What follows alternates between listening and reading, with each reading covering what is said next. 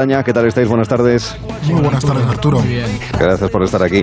Agosto, oyentes que no pierden en cualquier caso en este mes la tradición de enviar eh, preguntas. Esta vez nos han preguntado por correo. Vamos a hablar obviamente de Kabul y Afganistán, pero antes, pregunta Eduardo, la siguiente, yo también quiero saberlo. La Gran Muralla Verde Africana la verdad es que nunca lo había escuchado, pero me parece que puede ser muy interesante. ¿Esto qué es? Sí, sí que lo es. Pues esto, Arturo, es un proyecto muy ambicioso del que no se habla mucho en España y esto lo que pretende es financiar la reforestación del desierto del Sahel, que es mm, del mismo tamaño que, que, la China continental, pero por el contrario solo viven medio millón de personas. ¿no? El objetivo es levantar una barrera de árboles para detener el impacto de la sequía y también el avance de, los grupos terroristas eh, en el Sahel. Esto se pensó en 2007 por parte de la Unión Africana y tiene también financiación de, Irlanda. Y bueno, en un principio se querría crear una frontera de, árboles de 8.000 kilómetros de longitud y 15 metros de anchura ¿no? que atravesase desde Senegal hasta Djibouti, es decir, tremendo.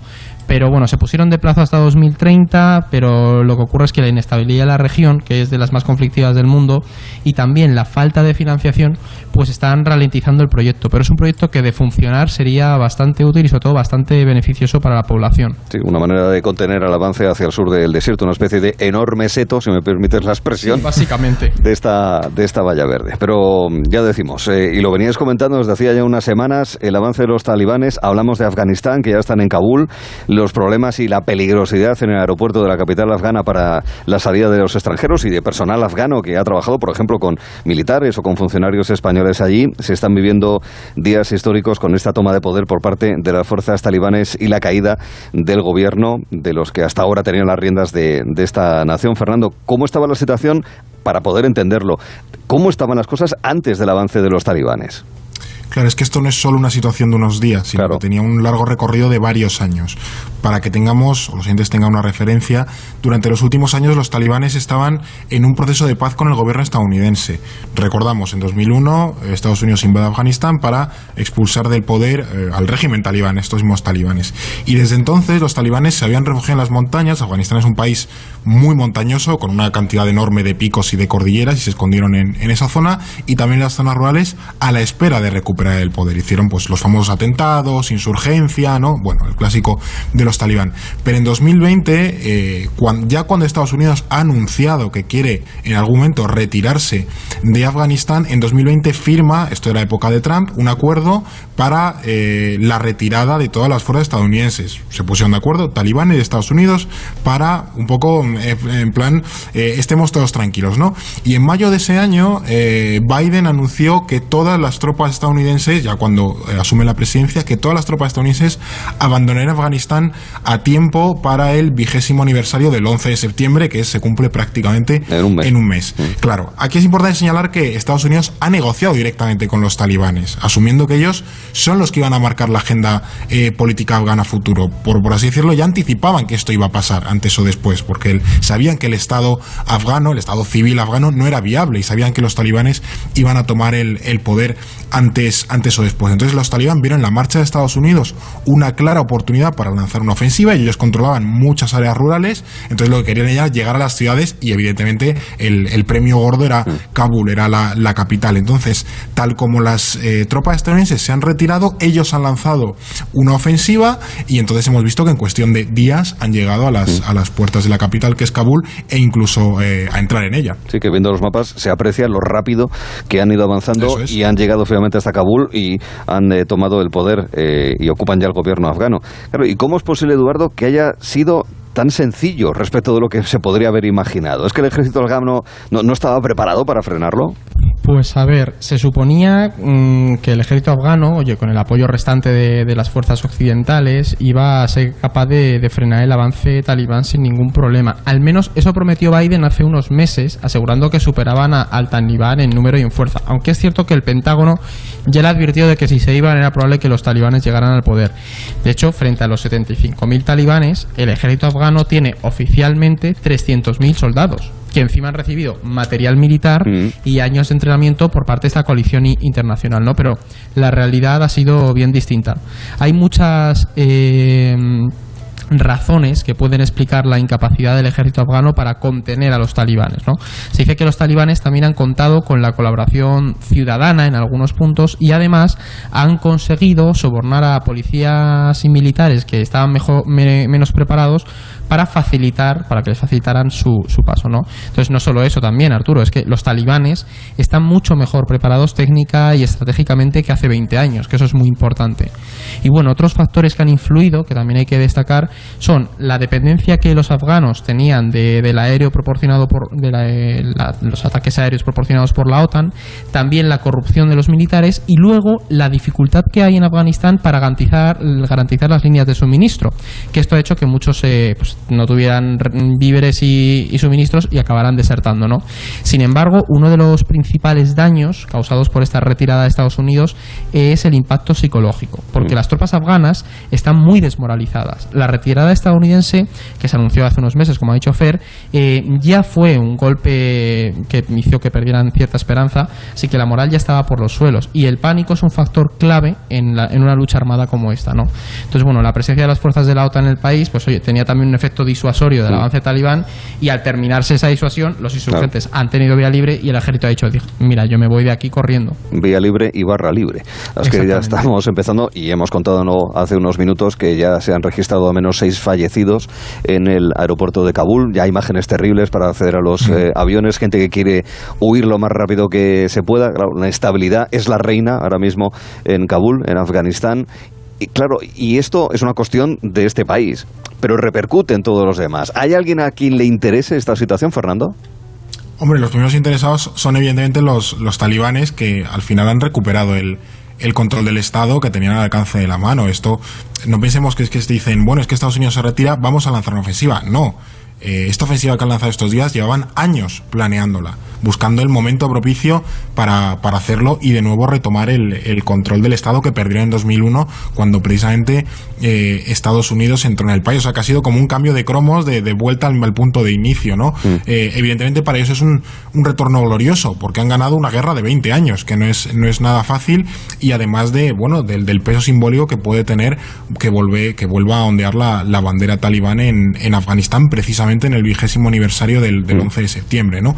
Aunque es cierto que no, eh, o sea, no pensemos que, bueno, pues ya está, eh, los talibanes lo van a tener todo facilísimo. No, al final ellos tienen que consolidar y estabilizar un país muy convulso, muy inestable, con mucha inseguridad de la noche a la mañana. Y al final tienen que crear, les guste o no, un Estado viable en todos los sentidos, dar un mínimo de seguridad, dar un mínimo de control, eh, por muy eh, alineado que esté con sus ideas eh, integristas y extremistas religiosas, pero al final tienen que, conseguir implantar ese poder. Y no es nada fácil porque Afganistán es un país muy complejo y con muchos, y con muchos eh, roces y, lealtades y deslealtades, ¿no? Pero bueno, más allá de los beneficiados más, más evidentes, hay otros actores en esta región que están muy pendientes de lo que pueda ocurrir. Por ejemplo, la victoria talibán preocupa a Rusia, a Pakistán y a China, aunque esta última es cierto que está teniendo una actitud más pragmática. Por ejemplo, Rusia eh, ha dicho que eh, en principio ellos no tienen pensado evacuar, por ejemplo, su embajada y que de hecho quieren negociar o hablar con lo, y reunirse con los con los talibanes, ¿no?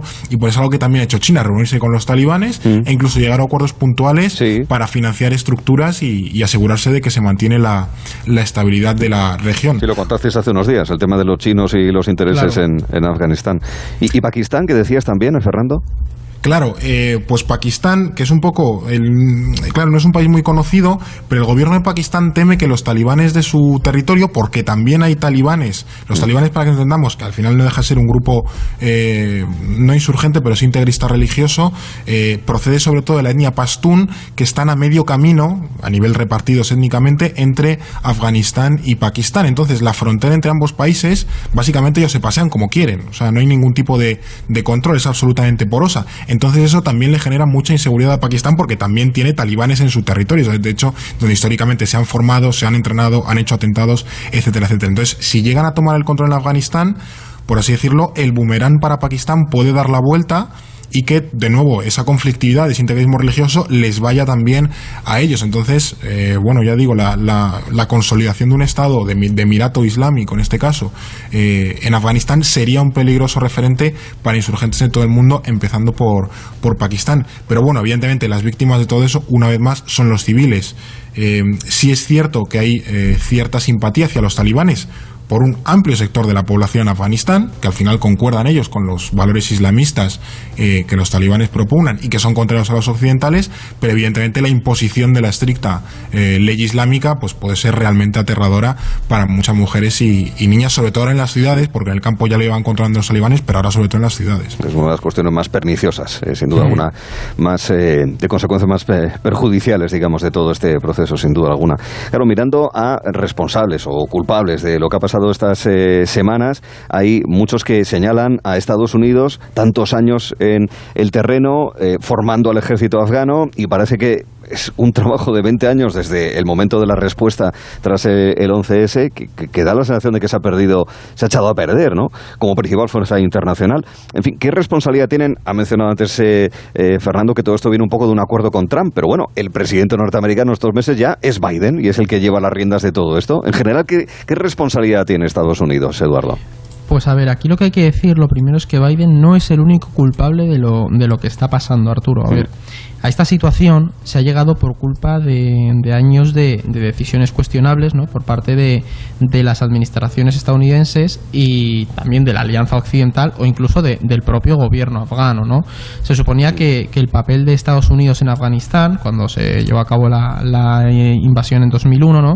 durante estas dos décadas, tenía como objetivo fundamental construir un Estado sólido, ¿no? con un tejido político, social, económico y militar que fuera capaz de, sustentarse una vez que los Estados Unidos y la Alianza Internacional se, se fueran del país. Pero claro, esto no ha ocurrido. Mm. Entonces, por tanto, esto no es solo responsabilidad de Joe Biden, sino también de sus antecesores. Trump, por ejemplo, que tú lo mencionabas, también tiene cierta responsabilidad porque ah, negociando con los talibanes tú estás en cierto sentido dando por hecho que ellos son los principales interlocutores, ¿no? Entonces, bueno, pero lo que sí se puede responsabilizar a la actual administración eh, y aparte también de la comunidad internacional es en el desastre de la planificación de la retirada que ha sido mm, bastante abrupta, no ha dado margen suficiente al ejército y al gobierno afgano para adaptarse y tampoco a, otros países eh, del mundo. ¿no? Ya estamos viendo cómo están mandando aviones deprisa y corriendo. ¿no? En general, ni la Alianza Occidental ni las Fuerzas Armadas de Afganistán han sido capaces de determinar o, y elaborar una estrategia adecuada para frenar el avance insurgente, mm, a pesar de haber tenido 20 años para anticiparse a este escenario, o una vez eh, ven que la crisis se avecina, organizar una buena retirada del personal esencial de las embajadas y de aquellos afganos que han colaborado con, con las tropas eh, occidentales y aliadas y que ahora mismo son objetivos claros de esos talibanes, por mucho que digan en el largo plazo es fácil que acaben siendo reprimidos. Claro, es fácil decirlo ahora, yo lo voy a decir, parece que es un poco tarde, pero bueno, es ventajista también hacer un análisis, eh, sí, claro. por mi parte de, esto, ¿no? Mm, mm. Pero bueno, también Arturo, eh, a Joe Biden le advirtieron de, que los talibanes tenían todas las papeletas de hacerse con No, bueno, me refiero al, repatriar a la gente, más que nada, sabiendo que se están acercando, se están acercando, manda antes los aviones, hombre. Pero bueno, es esto que es ventajista decirlo ahora. sí, a lo mejor también es cierto que, y yo aquí confieso, yo esperaba que los talibanes llegaran al poder, pero no esperaba que llegaran tan rápido. Claro. O sea, creo que no ha habido ningún analista eh, a toro pasado es muy fácil, ¿no? Pero creo que no hay nadie que sea capaz de o que haya imaginado que esto pasaría en cuestión de, días y horas. Prácticamente de horas, sí. Punto de inflexión, sin duda alguna, en Kabul, en Afganistán. Y lo seguiremos contando, eh, obviamente, en tiempo de noticias aquí en Onda Cero y con vosotros también dentro de unos días en una nueva edición de, de Gelo en verano y del orden mundial. Pero en el mundo pasan otras cosas y ahora nos fijamos en otro lugar eh, que vive momentos muy complicados por la fuerza de la naturaleza. No es otro que Haití, el sábado, terremoto de magnitud 7,2 en la zona sur de esa parte de la isla de la antigua la española, ¿verdad?, en el Caribe. Eh, casi 1.300 fallecidos, 5.700 heridos, Fernando, sumido Haití en una crisis política tras el asesinato del primer ministro, la pandemia también, terremoto, también ahora lluvias tropicales. La verdad es que es eh, infernal la situación de Haití, Fernando.